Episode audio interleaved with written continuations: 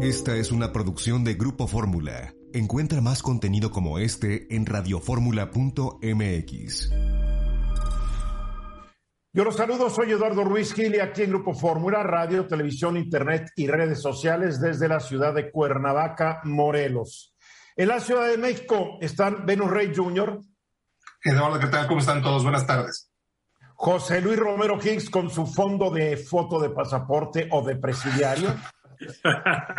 Saludos a Raúl, a Venus, a ti Eduardo, pero muy especialmente a la audiencia y a Francín. Y le doy yo la bienvenida como, como un comentarista huésped en el programa desde Monterrey, Nuevo León, Raúl Monter. Sí, señor, muchas gracias por la invitación, Eduardo. Saludos, por supuesto, a Francín, a José Luis y, y a Venus, y estoy seguro que va a ser un programa y nos vamos a divertir mucho. Raúl Monter, periodista de de muchos años allá en la capital de Nuevo León, eh, muy activo en los medios, tiene su propia página que se llama, dinos. Detona. Detona.com, o sea, detona.com, porque cada vez que hablas causas una explosión. Bueno, ese es, ese es parte del, del objetivo y del, del lema de la, de la empresa. Muy bien, yo quiero empezar hablando de que la verdad tengo miedo que México está convirtiendo en un país de insensibles. Vamos a ver unos números. Desde diciembre de 2006, cuando Felipe Calderón irresponsablemente le declaró la guerra al narcotráfico, hasta el jueves pasado se habían cometido en México 389.321 homicidios. A estos hay que añadir las varias decenas de personas que fueron asesinadas de la tarde del viernes hasta la madrugada de hoy. En el sexenio calderonista, los asesinados sumaron 121.437. A lo largo de la administración de Enrique Peña llegaron a 156.437. Y ahora, durante los primeros 38 meses que lleva el presidente Andrés Manuel López Obrador en su cargo, se registran 111.447 lo que nos permite suponer que durante su mandato se habrá roto por amplio margen el récord que impuso Enrique Peña Nieto. De acuerdo con algunos analistas, eh, el número de homicidios relacionados a la delincuencia organizada representa el 68% del total, lo que significaría que de diciembre de 2006 hasta ayer sumaban 264 mil redondeemos números, 265 mil asesinados, 82 mil 600 en el sexenio de Calderón, 106 mil 400 en el de Peña y en lo que va de este gobierno, 75 mil 800. Los números indican que al llegar el primero de octubre de 2024, iniciarse la próxima administración federal, la estrategia de los besos y abrazos seguida por López Obrador habrá fracasado rotundamente, incluso más que las también fallidas estrategias que siguieron sus antecesores inmediatos. De seguirse la tendencia que estamos viendo actualmente y no haber un cambio en la estrategia, el número de homicidios relacionados con el crimen organizado al terminar la era de la 4T será de aproximadamente 145 mil. 145 mil. Entonces yo me pregunto, ¿por qué no reaccionamos los mexicanos ante estos números? Según Wikipedia, de 1945 a la fecha, se anotan 63 guerras que dejaron entre 25 mil y 5 millones y medio de muertos. Si tenemos en cuenta los homicidios relacionados con el crimen organizado perpetrados desde diciembre de 2006 a la fecha, la guerra contra el narco se coloca en el número 29 de los 63. Ni la guerra de Afganistán tan discutida que duró 20 años dejó tantos muertos.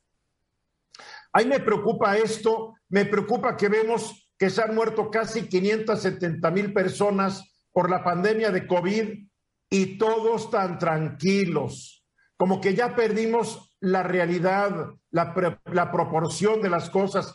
Quiero recordar aquí lo que dijo el sanguinario dictador soviético, el señor Stalin, Joseph Stalin. ¿Qué dijo? Una muerte es una tragedia, un millón de muertes es una estadística. Yo creo que se aplica el dicho porque México está convertido en un país de insensibles que ya no vemos la estadística, se nos olvida que detrás de cada muerto hay papá, hay mamá, puede haber esposa, esposo, hijos, y esos son los que sufren. Estamos hablando de mucha tragedia, mucho dolor, mucha sangre, y todos tan campantes. El colmo. Venus. Sí, no, pues lo que es, verdaderamente es una tragedia de magnitudes ay, no, quisiera decir la palabra dantescas o apocalípticas, pero lo que está sucediendo en este país es pues una... Pues es apocalíptico lo que está pasando en México. Sí, es una tragedia que duele y, y vaya, es que cuando es tanto el número y cuando es tanta la frecuencia, llega un momento en, que eso ya se vuelve parte de, la cotidianidad, pero eso no quiere decir que no sea espantoso, sigue siendo espantoso, aunque, aunque, nos, aunque la gente se habitúe y, sea fría con la recepción de estos números, pero es, verdaderamente, lo que está sucediendo en México es verdaderamente terrible. Y todos somos culpables de alguna manera, porque no son temas que tampoco ocupen gran parte de los espacios en los medios de comunicación y en las redes sociales, como que ya ya, ya estamos haciendo concha todos sobre esto. José Luis. Somos insensibles, pero no solo en el tema de la seguridad, que estoy 100% de acuerdo con tu tesis de que somos un país de insensibles. Vámonos al tema de la salud. Estamos teniendo todos los días más de 60 mil infectados por COVID y estamos teniendo y regresando a las cifras de más de 400 muertos diarios por COVID. ¿Qué pasaría, como un ejemplo simplemente de reflexión, ¿Qué pasaría si la noticia hubiera sido que el día de ayer murieron 400 personas de sarampión o de hepatitis? Creo que tomaría un, cariz totalmente diferente. Ha sido ya tanto la violencia y el reporte de la violencia, y ha sido ya tanto el hecho de los infectados y los demás de 300 mil muertos oficiales de COVID y más de 600 mil estimados, que nos hemos vuelto de igual manera insensibles ante cifras trágicas de la salud así como la violencia, Eduardo. Raúl. Gracias. Oye, yo quisiera eh, eh, irme más a fondo, eh, porque los números son fríos, pero ¿qué hay detrás de los números? Detrás de los números tenemos que, afirmar y aceptar que hay pobreza. Y, y, la pobreza no es que los pobres sean malos, sino que la misma pobreza genera mucha violencia, genera mucha insensibilidad porque la gente tiene que cubrir sus necesidades básicas diarias, lamentablemente. Y la otra, que es algo también indiscutible, es que nuestra sociedad, con todo respeto, no soy el presidente que tiene que decir todo respeto, pero la verdad es que también somos muy hipócritas. Dentro de la sociedad hay una gran demanda de droga, de todos los niveles, absolutamente de todos los niveles. Entonces, mientras no me toque a mí y yo pueda seguir consumiendo la droga que yo quiero, a todo dar. Pero, ah, cuidado cuando me toca a mí o le toca a mi proveedor o a mi vecino o a mi amigo, entonces sí nos quejamos. Entonces, detrás de los números hay otra serie de factores que están influyendo en este, en este drama dantesco que dice Venus con toda razón, y es que no, como Estado, como país, no hemos sabido afrontar los problemas de fondo. A ver, Raúl, pero hay países, hay países que tienen igual o más pobreza que México y no registran estos niveles de asesinatos. O sea, porque tú dices la pobreza, pero hay países mucho más pobres que no registran, y estoy hablando ya en tasas por 100 mil, el número de homicidios que se registran en México. Hay países que son más pobres, pero digamos que similares a México, que han atendido mejor su pandemia. O sea, si la pobreza, si la pobreza fuera la razón, ¿por qué no estábamos matando igual antes de 2006? ¿Por qué no estábamos matando igual en los 70, en los 80, en los 90? Bueno, te recuerdo, eh, Eduardo, eh, que cada, cada país tiene su propio entorno, su propio entorno social. O sea, es muy difícil. Me queda muy claro, me queda muy claro. Entonces, eh, para mí, la famosa guerra de Calderón, como así se le bautizó, inició una guerra a ligazos porque ni siquiera tenía con nos queda claro pero total. nos salimos del tema. A ver yo creo que aquí lo importante es que la corrupción en México es tan grande que permite que por eso haya infiltrado la delincuencia organizada en todos los órdenes de gobierno es una impunidad absoluta. No tenemos sistema de impartición y procuración de justicia. Hay países que con esta pobreza mexicana no fallan tanto en esto. Son explicaciones, pero la insensibilidad es lo que a mí más me preocupa ahorita. Vemos fotos de muertos, el otro día me mandan un video de 10 muertos ahí y dices, ¿quién está grabando esto y qué negocio está haciendo con esto? En fin, ahí se los dejo para que lo mediten, lo piensen y no le den un mal ejemplo a sus hijos si todavía son menores de edad. Vamos a los mensajes y regresamos. Esta información hoy dio a conocer los resultados del PIB para el cuarto trimestre que indican que eh, el Producto Interno Bruto se cayó por segundo trimestre consecutivo, lo que significa que estamos en recesión, aunque el subsecretario Llorio, Llorio le quiera quitar importancia al asunto. El problema es que el PIB en las actividades terciarias es donde más se cayó y esas actividades son las que más contribuyen al PIB y más contribuyen a generación de empleos. Pero ese es uno de los reportes que sacó el INEGI. También sacó uno que se llama Módulo de Práctica Deportiva y Ejercicio Físico. ¿Por qué no hablamos de este? Porque mañana vamos a estar hablando ampliamente del, del PIB, etcétera, etcétera. Empecemos por el PIB, Eduardo. Efectivamente, la economía cayó 0.1% en último trimestre, con lo cual pues ya nos da una idea de lo que va a ser el cierre del PIB, que va a dar alrededor del 5%, muy lejano a los pronósticos que estábamos viendo, por ejemplo, del sector gobierno, que andaban arriba del 6, o de otras corredurías que andaban alrededor del 5,5. Yo no pensé que nos íbamos a acercar tanto al 5. Ahora, la realidad de las cosas es que no existe una definición técnica estricta de qué se considera como una recesión, pero sí, efectivamente llevamos dos trimestres con crecimiento negativo, en un trimestre de punto cuatro y el otro de punto uno negativas ambas cifras, y, y efectivamente podríamos decir, si fuéramos de la audiencia en Estados Unidos, donde ya sí se dice que dos trimestres consecutivos delinean una recesión, que estamos viviendo una recesión. Pero casi todo el mundo se consideran las dos como les convenga, ¿no? Porque dicen, bueno, son, son dos, pero hay que ver otros factores. Entonces yo pensando que hay que ver otros factores, vi cómo se cayeron las actividades terciarias y si es una recesión, ¿eh? Es una caída fuerte, realmente, por ejemplo, Eduardo, estamos agarrando niveles del 2016 en términos generales, con lo cual vemos que si ya estamos en el 2022, pues el, retomar niveles del 2016, este crecimiento del 5%, después de haber caído poquito más de 8.4% en el año anterior, pues es un consuelo muy magro respecto a lo que deberíamos de estar viviendo con políticas más agresivas de estímulo a la, inversión. Dicho eso, déjame regresar al módulo de práctica deportiva y ejercicio físico. El INEGI, y déjame darte tres buenas noticias rápidas. La primera buena noticia es que la población que se puede considerar activamente física, físicamente activa, esto es 39, casi 40 de, de 100 mexicanos, este, están haciendo deporte en, instalaciones privadas y, ejercicio físico, y esto pues aumentó del 11.2% al 21.8%, y eso es una buena noticia en términos generales. Una segunda buena noticia. Porque muchas de estas instalaciones habían cerrado por la pandemia. Exactamente, hay que recordar que del top 10 de las actividades que más sufrió con la pandemia, pues había sido precisamente los lugares privados para hacer actividad física. Una segunda buena noticia, Eduardo, es que la gran mayoría de los mexicanos tienen disposición a realizar actividad física por iniciativa propia, siendo el 62.8%, por recomendación de médicos el 13%, por eh, estímulo de familiares también casi el 13%, y impulsado por amistades poquito más del 10%. Y finalmente, Eduardo, la conciencia le gana a la vanidad, a, la vanidad como buena noticia. En 2019, Eduardo, 63 de cada 100 mexicanos hacían ejercicio o deporte por motivos de, de salud.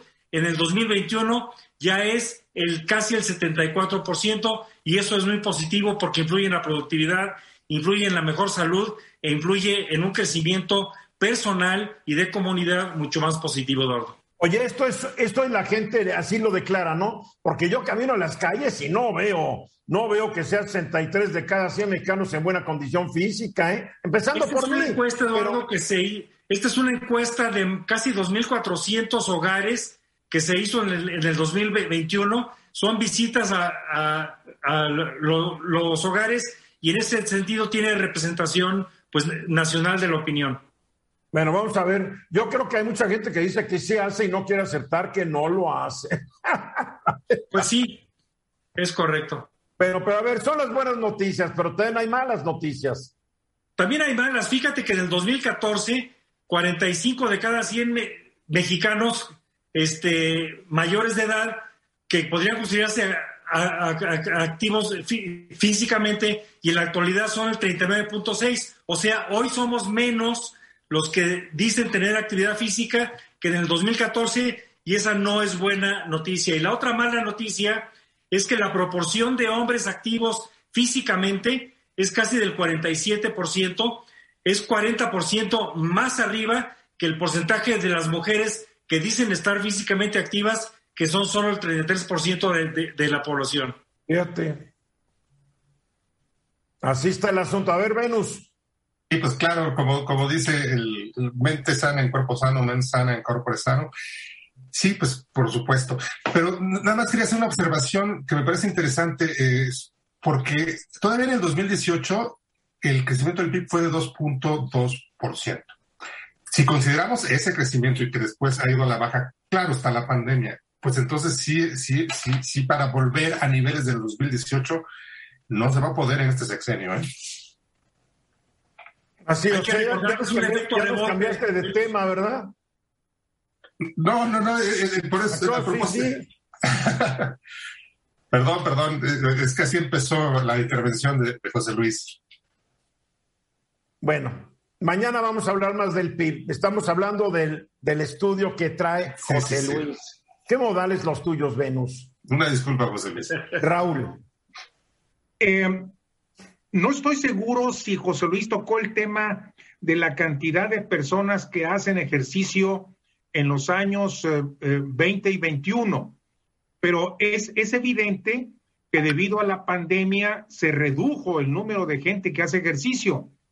Primer lugar, porque hubo el confinamiento y en segundo lugar, porque hubo una gran cantidad de contagios.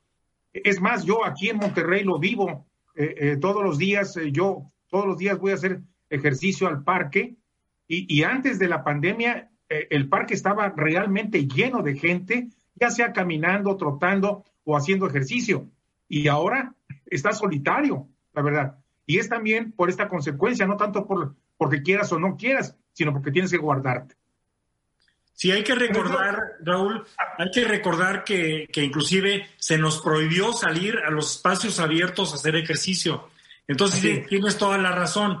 Eh, en el 2020 hubo una, un- una disminución significativa de la actividad física, incluidos los espacios abiertos, y un poco la nota de hoy de este estudio, de esta encuesta a los hogares del, del INEGI, es que ya estamos recuperando y mejorando en ciertos aspectos, sobre todo en los espacios de actividad privada y a, y a nivel de espacio cerrado.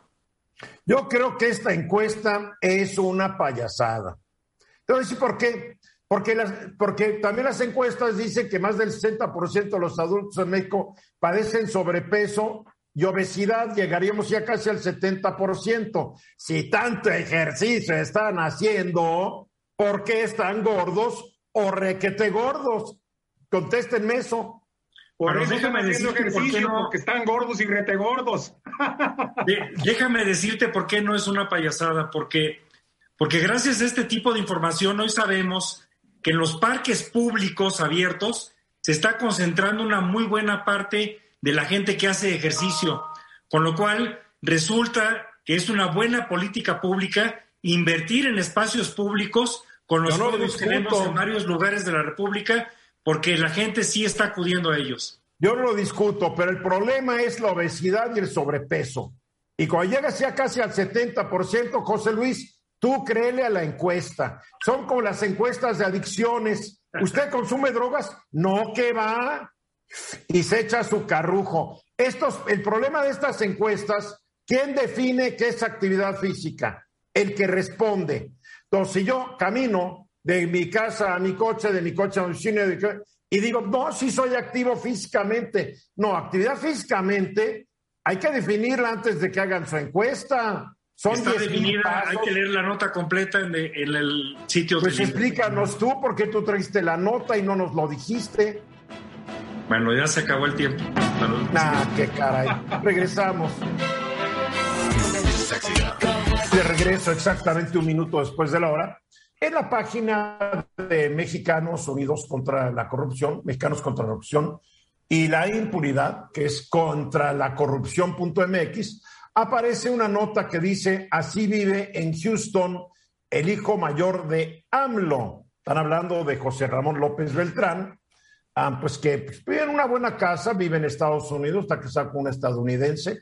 Su primer hijo nació en Estados Unidos, o sea que es gringuito y sobre esto se ha armado toda una polémica y una discusión eh, de este hombre, José Ramón ah, López Beltrán. A ver, Venus, tú tienes tu opinión ya muy hecha sobre este tema. Sí, Eduardo, eh, antes de, expresarla, quiero decir que eh, leí a profundidad y, la, nota que sacó Mexicanos contra la Corrupción, leí varios artículos al respecto, vi la mañanera de hoy, para ver la reacción del presidente López Obrador. Así que yo te puedo decir que hay, hay dos cosas para ir desglosando. Primero, que dice la investigación que en 2019 y 2020 el matrimonio de José Ramón López Beltrán y Caroline Adams, que es la esposa, o sea, la, la nuera del presidente, vivieron en una casa en Houston que pertenecía en ese momento a un funcionario de una empresa que tiene contratos con Pemex. Eso es uno. El número dos dice que en 2021 se cambiaron a una casa también en Houston, en un barrio pues elegante, y que la casa está a nombre de Carolina Adams. Yo la verdad, y lo voy a decir con toda franqueza, no, no creo que lo que dice este, este reportaje, esta nota, pruebe que alguna empresa se haya visto favorecida con contratos gubernamentales a causa de alguna recomendación de José Ramón López Beltrán o de su cónyuge. Tampoco demuestra que el presidente López Obrador él mismo pudiera o sea corrupto. A mí lo que me dice esta investigación es que efectivamente el modo de vida de la pareja López Beltrán y Carolina Adams no está a contracorriente del modo de vida austero que pregona el presidente, no solamente para los funcionarios de su gobierno, sino como una invitación a todos los mexicanos.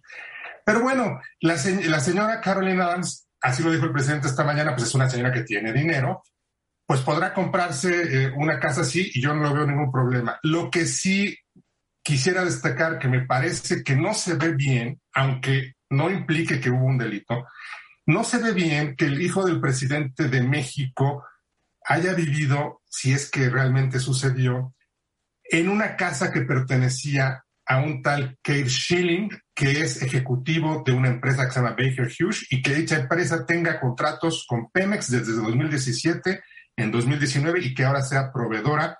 A ver, pero esa casa, esa casa, a partir de que ella se casó con, con el hijo de López Obrador en 2019, la casa ya está a nombre de ella.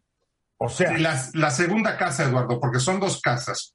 la primera casa que sí pertenecía a este tal Kate Schilling, Ahí, vivieron durante 2019 y 2020. En 2021 se, se, cambiaron a una casa que ahora sí pertenece a la esposa de... pero pero la primera, casa, la primera casa después se puso a nombre de ella. O sea, es, lo que yo leí en el reporte. No, eh, yo entendí que la segunda, que la primera casa pues ya, ya es la primera casa y, ya, ya no viven ahí. Que yo sepa ya no es de, de, la señora Carol Nance, Estamos hablando de una segunda casa, que están muy cerca, están creo que hasta en el mismo vecindario, pero se trata de dos casas distintas. Bueno, a lo que voy es a esto, Eduardo. Eh, no, esto no, no nos está diciendo que exista un, un, empresario que se haya favorecido de contratos. No nos dice ¿Que ya nos lo dijiste algo nuevo? No, nada más. Nada más que, ya lo dije también. Siento que el hijo de López Obrador está haciendo quedar mal a su padre y yo creo que el padre debe estar mal. Tiene que vivir como el papá. Tus hijos tú les exiges que sean como tú. Mm, bueno, no necesariamente, pero, pero, hago una pregunta, el presidente hecho... Los hijos no tienen la obligación de vivir como el papá, y más si el papá tiene unas ideas muy chifladas de lo que es la austeridad. Perdóname. Claro, el se casó con una, el cual se casó con una ejecutiva de empresas petroleras que aparentemente gana buen dinero y viene de una familia que tiene dinero. Es lo que yo sé. Sí. o sea, gana buen dinero y ha estado... se casó bien. Ajá, y, además una señora, eh, eh, eh Carolina Adams es muy preparada y ha estado trabajando de tiempo atrás en el sector energético y petrolero. O sea, claro que conoce gente y, claro que tiene dinero y qué bueno que se compró su casa. Y yo eso no lo objeto absolutamente nada. A ver, yo soy de la idea que los papás no son responsables de los hijos ni los hijos de los papás. Estoy de acuerdo también en eso. Y más cuando ellos son mayores de edad, imagínate a Andrés Manuel diciéndole a su hijo, tienes que vivir austeramente. Sí, papá, mañana tú regrésate a Palacio, ¿no? En serio. O, a ver, los que ya tenemos hijos mayores, ¿realmente nos hacen caso en todo? Es una pregunta que hago. No, ¿eh? para nada nos hacen caso en nada. Raúl. Mira, hay que dividir el tema, porque si no nos vamos a hacer bolas como trata de hacerlo AMLO todos los días y no entendemos nada. No, no compares, no compares. Hoy, hoy vienes de huésped, pero no compares esto con la mañanera. No, de ninguna forma, de ah, ninguna forma. Lo que trato es de, puntualizar mi observación. Puntualiza. Punto número uno. Eh, la investigación la hizo la, esta, esta ONG Mexicanos contra la Corrupción eh, y posteriormente Loret de Mola hace el reportaje y lo sube a las redes, ¿verdad? Y de ahí se agarra AMLO para defender la postura de, él en lo personal, diciendo que, bueno, pues su hijo sabe lo que hace y pues ahí es un matrimonio aparte, etcétera, etcétera, etcétera, ¿verdad? Pero sin embargo, se va en contra de Loret de Mola, no se va en contra del, del, estudio hecho por mexicanos en contra de la corrupción. Es decir, está atacando al mensajero y no al mensaje. Para mí ese es un punto importante. ¿Por qué? porque eso es lo que le gusta a AMLO. Le gusta. pero, pero ahorita lo que estamos hablando es el hijo, no la respuesta de AMLO.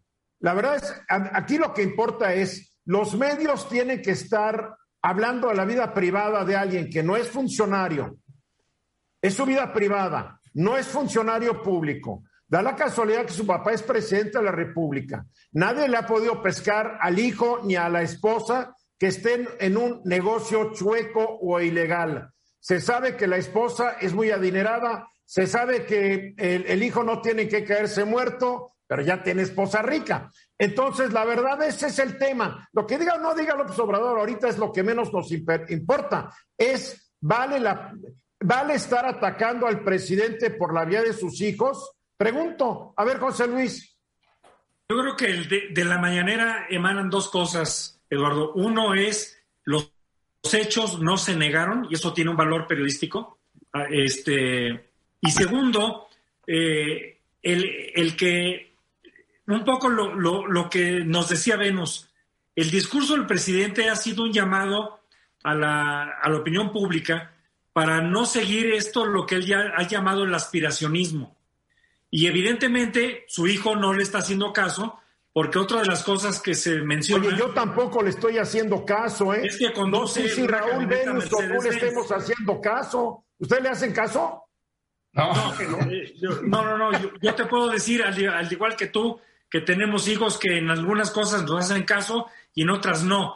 En este caso, es evidente que el hijo de López Obrador sigue siendo aspiracionista como muchas de las clases medias y medias altas de México y también la nuera de López Obrador, y hasta ahí llega la, este, el, comentario, porque tienes toda la razón, no se trata de un funcionario público y no se trata de una persona que se le acuse de haber hecho un ilícito hasta el día de hoy. Venus, yo estoy, de acuerdo contigo, Eduardo, y, fíjate que, que, sí, ¿eh? O sea, y aquí no estoy defendiendo a López Obrador, que quede muy claro.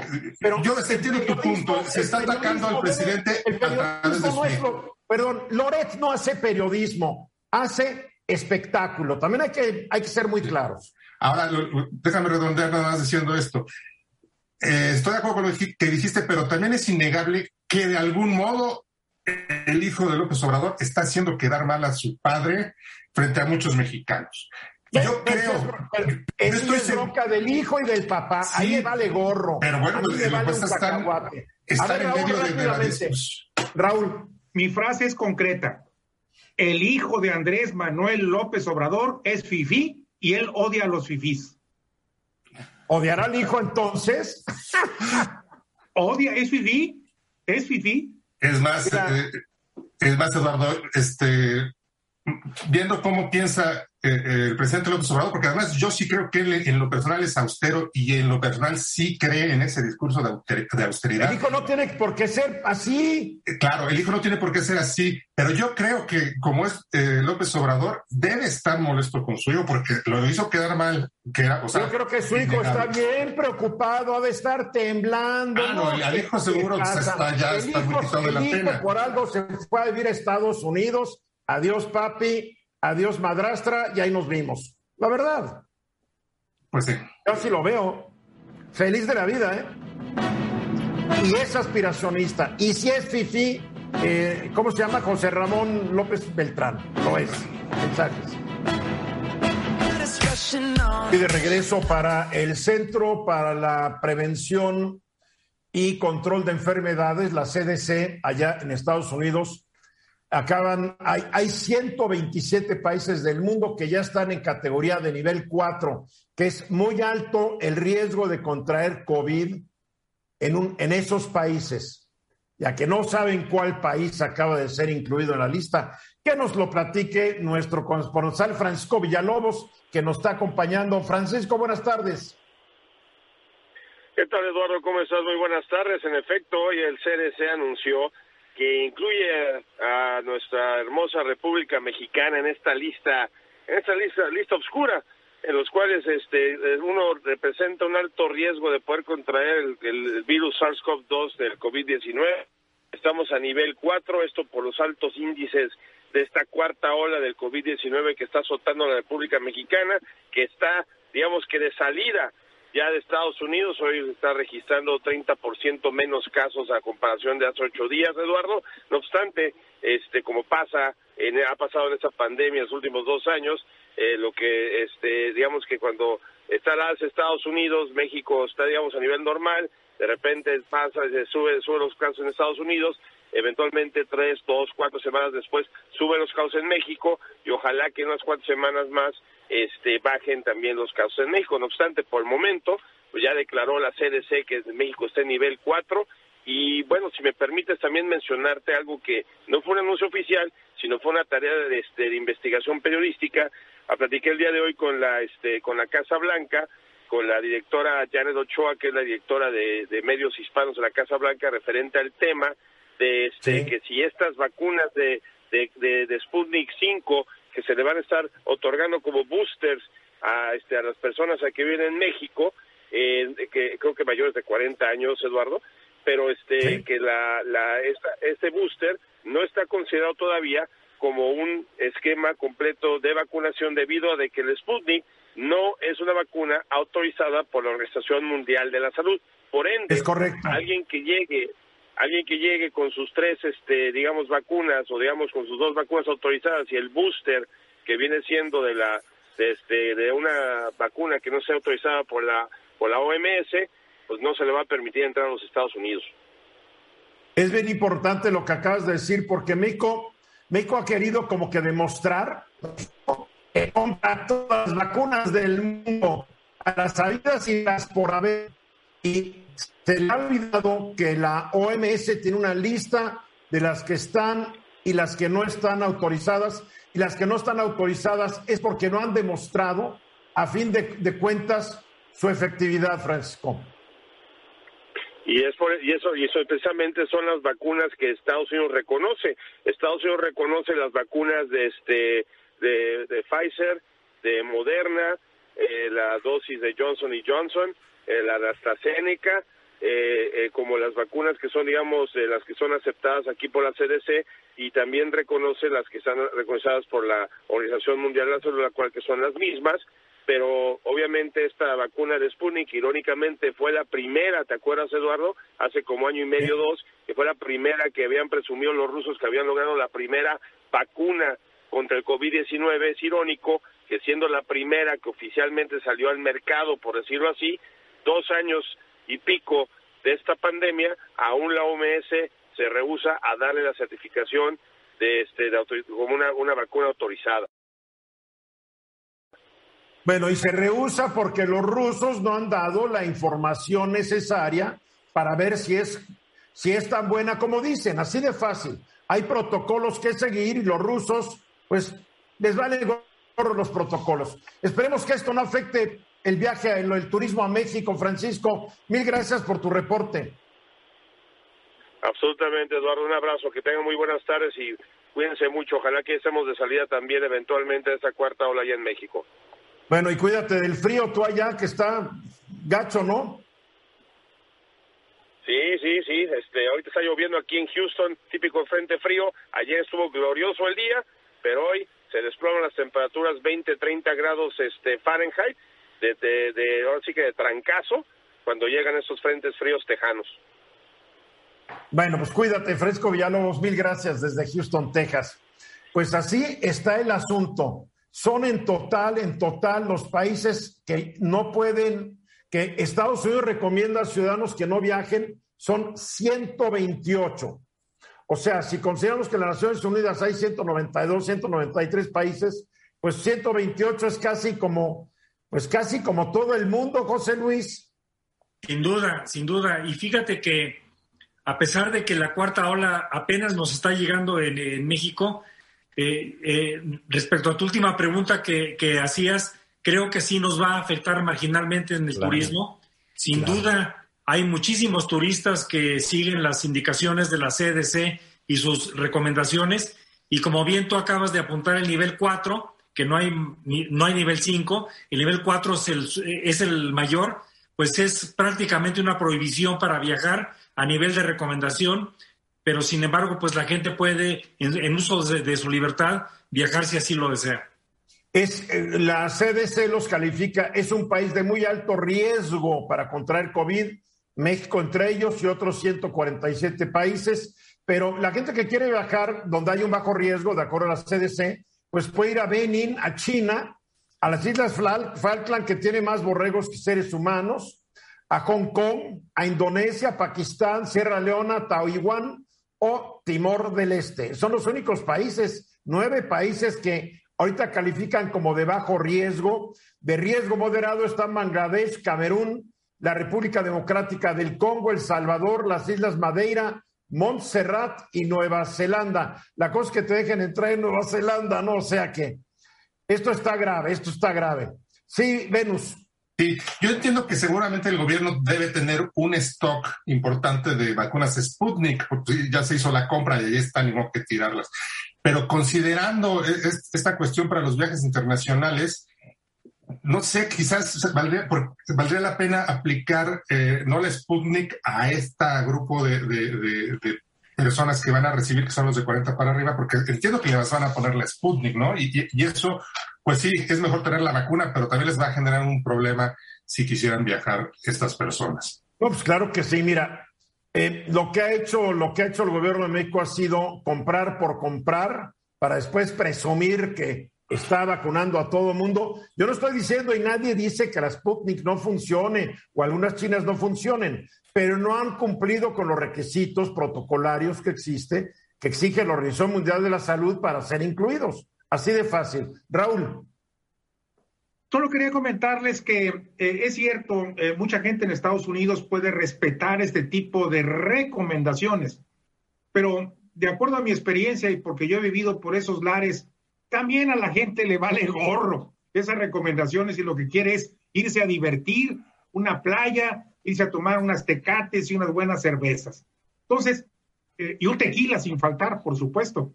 Entonces, Está bien que lo recomienden, pero mientras no haya una prohibición real, no creo que se vaya a detener.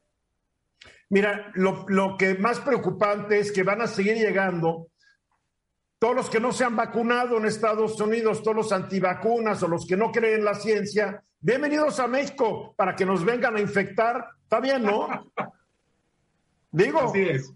porque México prohibido prohibir. Si viéramos en una epidemia de lepra, prohibido prohibir, ahí tendrías un leproso sentado junto a ti en el camión. Así de fácil, ¿eh? En fin, la demagogia puede a veces más que el sentido común o que la ciencia misma. ¿Qué le vamos a hacer, no? Bueno, pues si piensan viajar, vean su lista. Ahí está la lista de la CDC. Eh, también hay una página del Departamento de Estado estadounidense en donde también están las sugerencias, generalmente muy bien amarradas a la CDC, pero la del Departamento de Estado también hay recomendaciones para viajar o no viajar de acuerdo a la inseguridad que existe en determinados países, ya que no saben cómo califica México en la de seguridad, de seguridad nacional. No, pues, ¿No? Igual. Igual, igual, lleno de advertencias, no vayan a Michoacán, no vayan a Sinaloa, no vayan aquí, no vayan allá. ¿Por qué? Porque los niveles de delincuencia, y ya vieron cómo están, est- estuvieron el fin de semana activos lo- el crimen organizado, Sí.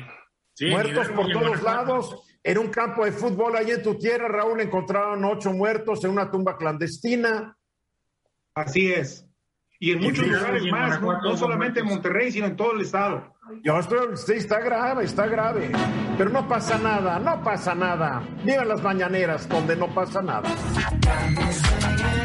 31 minutos después de la hora ya nos acompaña por Zoom la presidenta de la Comisión de Derechos Humanos del Senado de la República. Ella es la senadora por el Partido Acción Nacional, Kenia López Rabadán. ¿Te gustó cómo te presenté esta tarde? Maravilloso, querido Eduardo. Te agradezco muchísimo la presentación.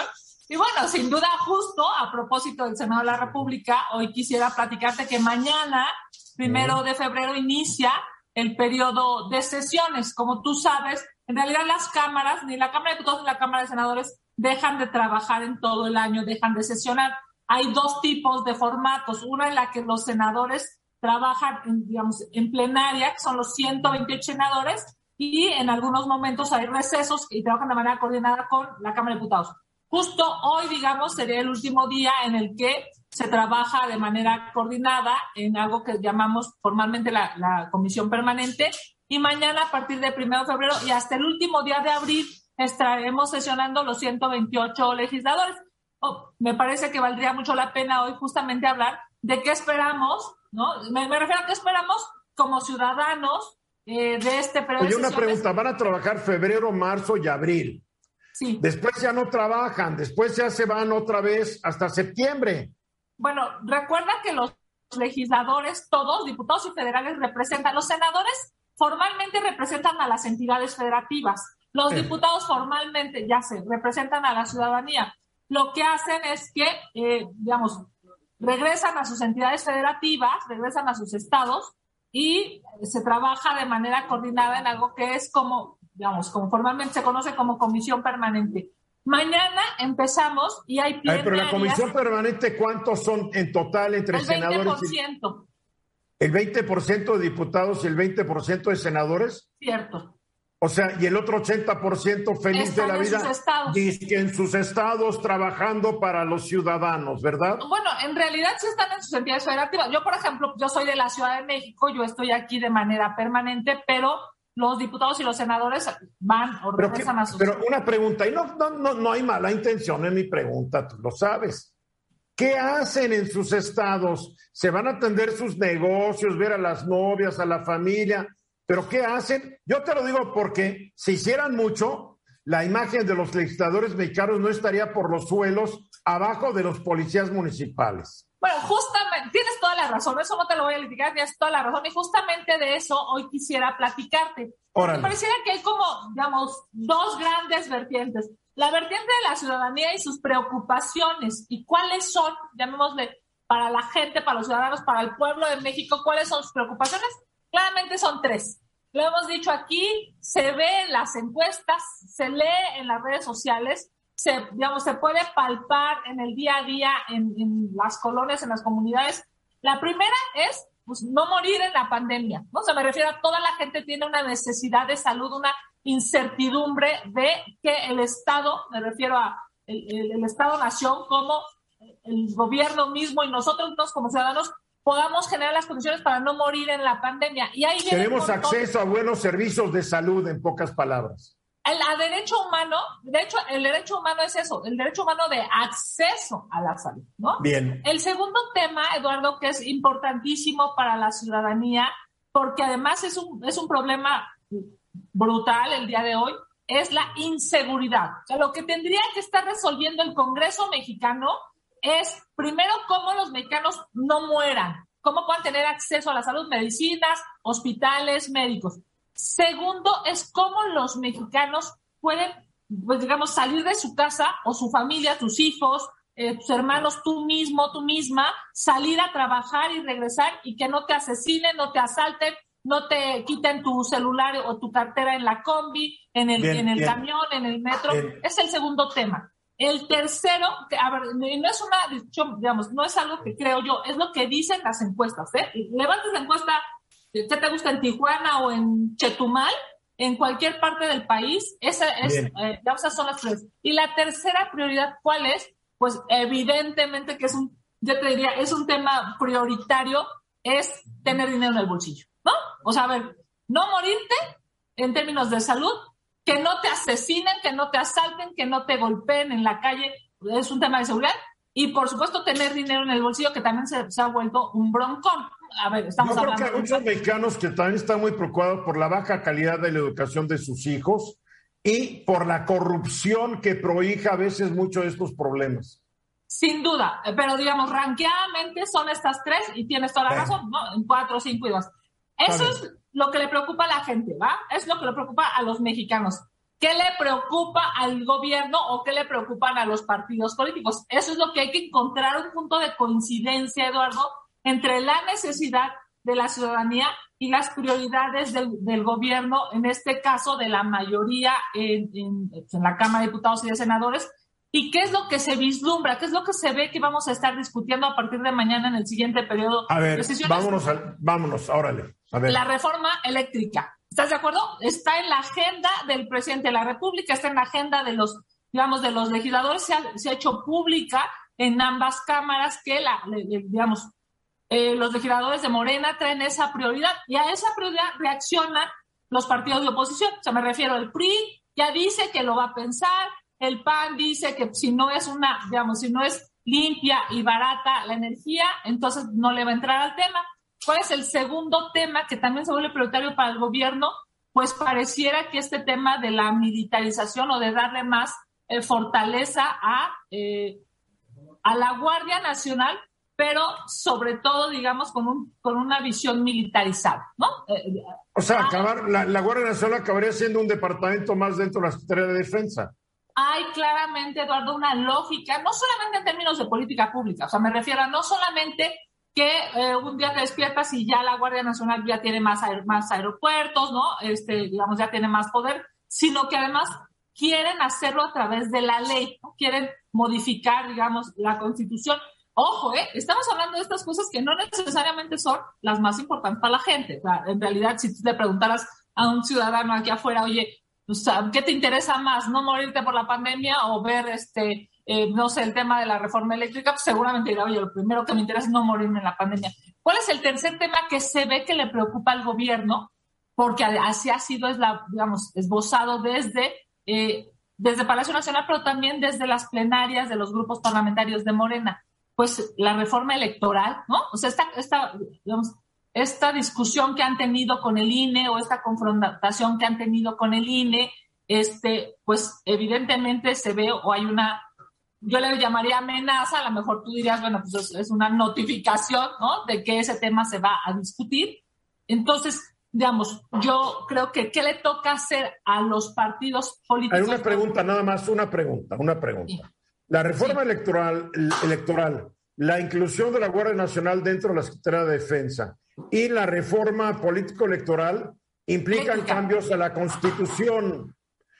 Y Morena no tiene la mayoría, la mayoría eh, constitucional en la Cámara de Senadores. Eh, está cortita, podría lograrla si convence a algunos de que la religión verdadera tiene color guinda. También en la Cámara de Diputados la tendrían más fácil para aprobar. Pero qué tan probable es que los diputados de la oposición y los senadores de la oposición doblen las manitas. Ese es el, el, meollo del asunto, Eduardo, y justo de eso se trata. A ver, si las prioridades de la ciudadanía no son las prioridades del gobierno, hay en medio algo que se llama partidos políticos de oposición.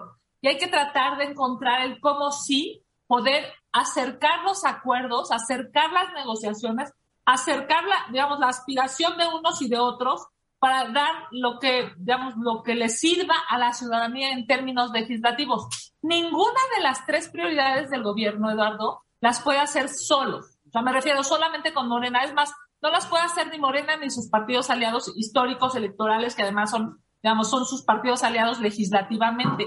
¿Qué necesita? Pues necesita abrir, escindir o disminuir a la oposición o en su caso, yo te diría, encontrar los puntos de coincidencia para cómo fortalecer algunos temas que sí son prioritarios. Y vamos rapidísimo antes de que, se nos acabe el tiempo. En términos de la reforma eléctrica ya se ha dicho, ¿qué, qué, queremos? Pues evidentemente que la luz sea más barata y sean energías limpias, ¿no? El cómo podríamos... Lo mismo, lo mismo dice López Obrador de ese tras su reforma.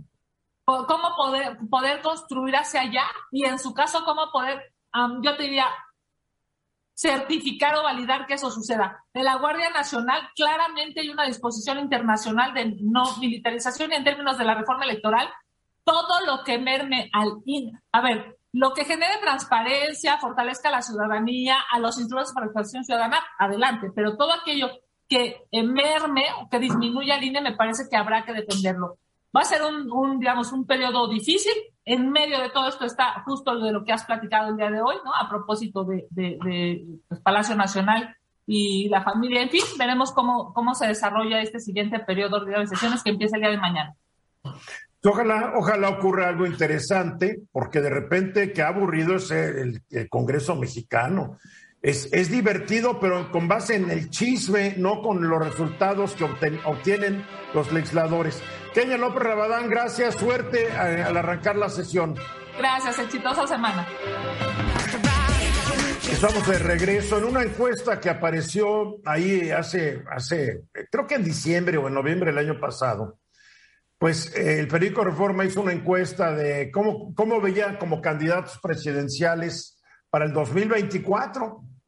Y quedaron, ¿quiénes quedaron? Pues quedó, la jefa de gobierno de la Ciudad de México, Claudia Sheinbaum, quedó el secretario de Relaciones Exteriores, Marcelo Ebrard, pero algo muy curioso, en tercer lugar quedó el presidente municipal de Monterrey, el presidente municipal de Monterrey, que es Luis Donaldo Colosio Riojas, Sí, efectivamente, hijo de quien fuera candidato presidencial del PRI, ya asesinado en marzo de 2024 en la zona de Lomas Taurinas, allá en Tijuana.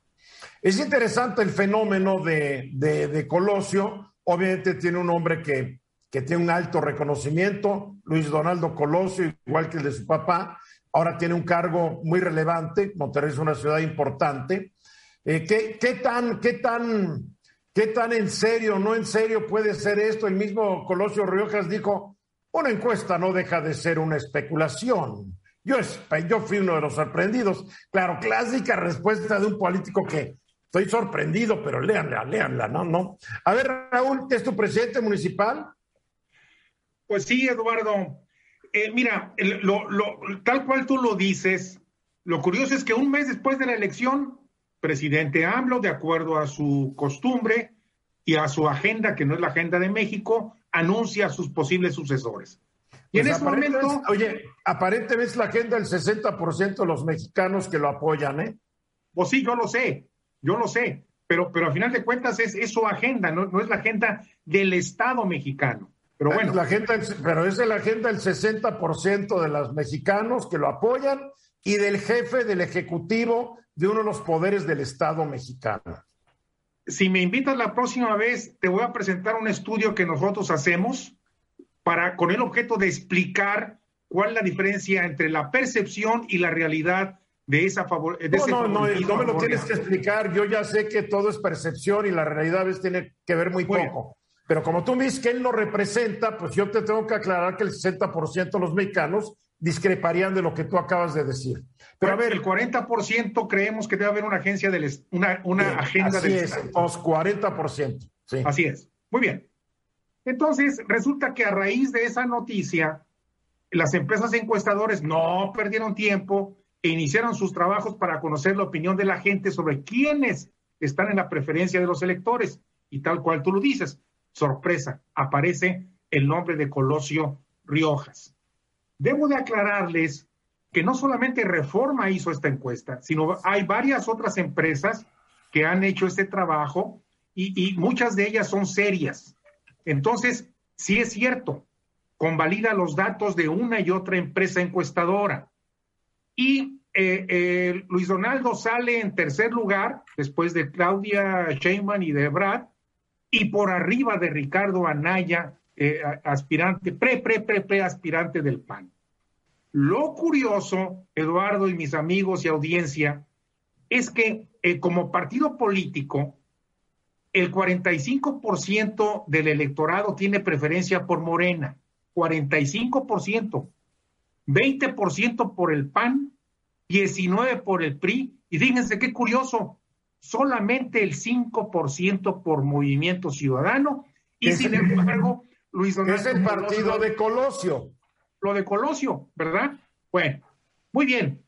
Eh, eh, es evidente y nos queda muy claro que, después del 96, cuando nace el IFE y se le saca de las manos eh, eh, eh, al gobierno para organizar los, las elecciones, ha habido alternancia. Y el caso de Nuevo León y el caso de México no es la excepción. Hay muchas entidades federativas donde ha habido cambios a nivel municipal, estatal, inclusive diputados y senadores en la República. Pero en el caso de Nuevo León, fíjense qué curioso, Movimiento Ciudadano a través de Samuel García ganó la gobernatura con casi 10 puntos de diferencia arriba del PRI. Colosio ganó Monterrey con más de 15 puntos. Eso es lo sorprendente, pero como decía hace un rato, esos son los números fríos. Pero ¿qué hay detrás de ellos? Hay voto de pasión, hay sentimiento, hay enojo, hay la búsqueda por un nuevo líder real que gobierne para la comunidad, es una búsqueda constante que nuestro pueblo tiene. Y pues tal fue el caso de AMLO en 18, que ya estaba harta del PRI del PAN y ahora los hartos son los que votaron por AMLO. Pero bueno, en la persona de Colosio Hijo, observo que la ciudadanía recuerda el asesinato de Colosio Murrieta como una desgracia nacional, a la cual se suma el sentimiento contra las cúpulas del poder que le impidieron ser presidente de la República. Es muy factible, yo creo, que ahora vean en el joven alcalde de Monterrey, de Monterrey la reencarnación de su fallecido padre. El pueblo bueno, pero, el, padre tampoco tuvo nunca la imagen así. Más bien la imagen del padre crece después de que lo matan. Totalmente de acuerdo contigo. Por eso estoy diciendo que, que, que el pueblo tiene memoria sentimental para ellos eh, la, memoria es un pendiente que hay que pagar. Y decía el pensador del siglo XIX, Walter Benjamin, que algunas luchas merecen ser continuadas. Y seguramente los mexicanos deseen se pague esta deuda histórica de la política mexicana. ¿Por qué? Porque apenas lleva, eh, eh, Colosio Riojas lleva apenas tres meses de alcalde y ya lo quieren hacer presidente. Además, su partido apenas tiene el 5% de las preferencias electorales a nivel, a nivel nacional. Esto me indica que Colosio es Colosio y no es Movimiento Ciudadano. Claro, claro, es, obvio. Oye, pero como que los nuevoleoneses se han visto muy mal en sus últimas elecciones. A ver, Rodrigo Medina del PRI, después el Pony Capado de, de, Independiente, y ahora el, el chico de las redes sociales, Samuel García, Hijo, le llaman tres al hilo, ¿eh? A ver cómo, a ver, a ver si en la cuarta no eligen a la esposa de Manuel García. Bueno, pero, pero a final de cuentas, ahorita nuestro tema es, es Colosio. Sí, pero. Colosio. Pero yo no sé, yo ya dudo a veces con qué votan los, los nuevoleoneses, nomás de ver estos últimos tres gobernadores. Mi querido Eduardo, es, es el mismo sentimiento en toda la nación. El voto tiene una influencia mucho mayor en el hígado que en el cerebro. Siempre ha sido Es igual. más ¿eh? emocional que de razonamiento. Pero siempre ¿Verdad? ha sido igual. Tú votas Bueno. por el que te cae bien, por el que está bonito, guapo, etcétera. Venus, Y perdón que discrepe, Raúl, pero no creo que sea el- como el sentimiento de toda la nación. Desde luego, habrá gente que vea con muy buenos ojos al joven Colosio. Yo pienso que se ha idealizado al- a la figura del padre. Fue, fue una tragedia que haya muerto. Eh, es, algo terrible, pero hubiera sido un presidente priista más como lo han sido todos. Desgra- Desgraciadamente murió. Se idealiza una posible presidencia y, y- la gente que quería Colosio traslada esa idealización al, al hijo de Colosio. Yo, Sí, claro. yo creo que, que, que puede ser un buen, un buen eh, contrincante, un buen jugador en la elección, pero no, no creo que por ser el hijo de Colosio ya. yo creo que lo primero nada, que ¿eh? tiene es que tiene que demostrar que puede ser un gran presidente municipal de una ciudad tan importante como Monterrey. José Luis, La máxima es que los partidos políticos, cuando están encumbrados, cuando tienen varias generaciones o lustros en el poder, premian a su militancia para escoger a sus candidatos. Y los partidos políticos, cuando están surgiendo, contratan, por usar una palabra muy agresiva, contratan a sus candidatos para lograr mejores eh, posiciones. Cierto. Y creo que las dos posiciones que se han mencionado, tanto la alcaldía de Monterrey como la gobernatura de Monterrey, dan cuenta de ello y otros ejemplos que hay a nivel na- nacional. Me, me parece que alguien como Colosio, por la razón que sea, ya sea por el papá o por su propio currículum dentro de Nuevo León, va a ser uno de los nombres que vamos a seguir escuchando y va a ser muy interesante si él se espera, él, Luis Donaldo Colosio Hijo, se espera hacer currículum local, como así lo ha expresado en algunos foros, de no ser solo diputado local y luego alcalde, sino que si perseguirá la gobernatura o dará o querrá, o querrá dar el, brinco como candidato a la, a la presidencia. Al final de la tarde hay que saber si en la vida uno va de alfil o de peón. Espero que el joven Colosio sepa en qué se está metiendo. mira, para la elección del 2030, el joven Colosio va a tener, si no me falla, 45 años. O sea, tiene buen tiempo para poder ir demostrando si es un político de verdad y si es un político diferente. Bien importante, ¿no? Pero es un buen tema el que trae Raúl. Hay que empezar a ver estos jóvenes que empiezan a descollar. A mí me gustaría eh, simple y sencillamente puntualizar que no solamente le sorprendió a la ciudadanía de Nuevo León que haya aparecido Colosio en tercer lugar, sino yo creo que a la clase política también le sorprendió y eso no quiere decir que queramos que sea presidente. Mi, No, mi claro que posición no. es muy clara. Bien. Simplemente hay que Nos tenemos que ir, nos y tenemos que ir. Raúl gracias. Memo Rey, gracias. José Luis Romero Higgs, gracias. Soy Eduardo Ruiz Gili. Mañana 3.30, aquí de regreso. Esta es una producción de Grupo Fórmula. Encuentra más contenido como este en radioformula.mx.